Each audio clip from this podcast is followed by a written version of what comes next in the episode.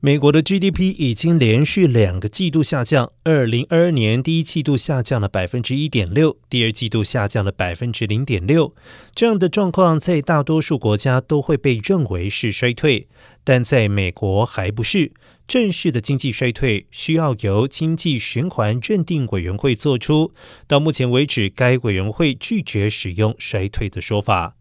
美联储最近又将短期利率再提高百分之零点七五，希望能够加速物价下降。如此大幅度加息会提高美联储的基准利率，使其达到百分之三到百分之三点二五，也就是十四年来最高水平。这对许多消费者和商业公司的借贷产生影响，也可能扼杀经济增长，引起失业率上升，恐怕加剧人们对经济衰退的担忧。经济学者。卢比尼预测，美国将会发生长期而且糟糕的衰退，而且持续到二零二三年，股票价值缩水幅度将会达到百分之四十。